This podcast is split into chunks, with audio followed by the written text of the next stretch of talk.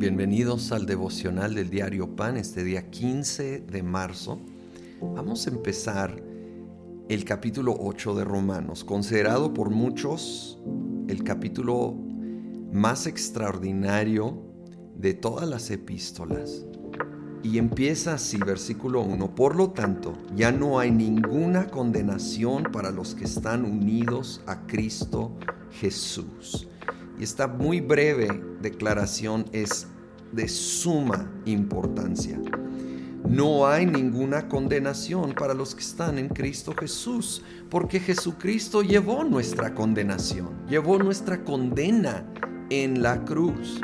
Pero es tan triste que tantos cristianos viven bajo condenación, escuchando la voz de el diablo que es llamado el acusador de los hermanos en vez de escuchar la voz de Dios, que aquí inspiró a Pablo a decir, no hay ninguna condenación para los que están unidos a Cristo Jesús. Así que tenemos que decidir, o voy a poner atención a mis sentimientos, mis emociones, las opiniones de otros, tal vez la voz del mismo diablo, el acusador en mi mente, o voy a creerle a Dios quien dice que a pesar de mis pecados no hay condenación, porque Jesucristo llevó mi condena. Hay convicción, que quede claro, el Espíritu Santo sí trae convicción cuando yo peco para impulsarme a arrepentirme y vivir honrando a Dios. Pero la convicción me acerca a Dios, me señala mi pecado, pero con una voz que impulsa a arrepentirme y acercarme a Dios, mientras la condenación señala el pecado, pero me quiere alejar de Dios. Básicamente me dice, como no eres digno y otra vez te equivocaste, otra vez fallaste, mejor ni te acerques a Dios porque no eres digno. Claro que no somos dignos, es por gracia, es por misericordia.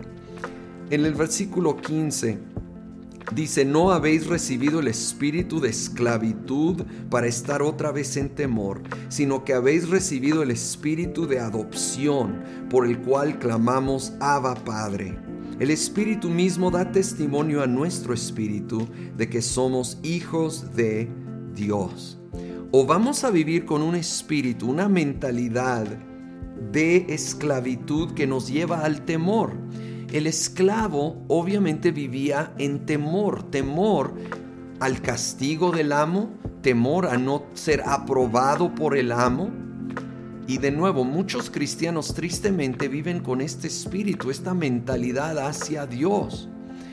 Temor a su castigo, temor a no tener su aprobación. Pero aquí nos dice que debemos vivir con el espíritu de adopción por el cual clamamos Abba Padre.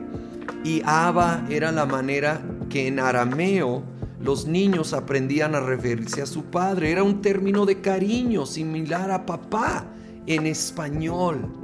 Así nos dice la escritura que debemos ver a Dios como un papá cercano, cariñoso. Es un término de cariño y de confianza de un niño en una relación sana, saludable con su papá. Y un hijo no piensa como un esclavo. También busca, en una buena relación, el hijo busca agradar al padre aún más que un esclavo a su amo. Pero no es impulsado por temor, es impulsado por amor. Eh, amor y agradecimiento lo impulsa y eso debe de impulsar nuestra vida, sabiendo que somos amados, somos adoptados, es un espíritu de adopción.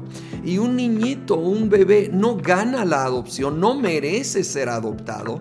Esto es un acto de voluntad de los padres. Aquí es un acto de voluntad y decisión de nuestro Padre en su amor hacia nosotros. No lo podemos ganar, así que no lo podemos perder. Él lo extiende a nosotros, solo hay que abrazarlo y disfrutarlo y decirle gracias.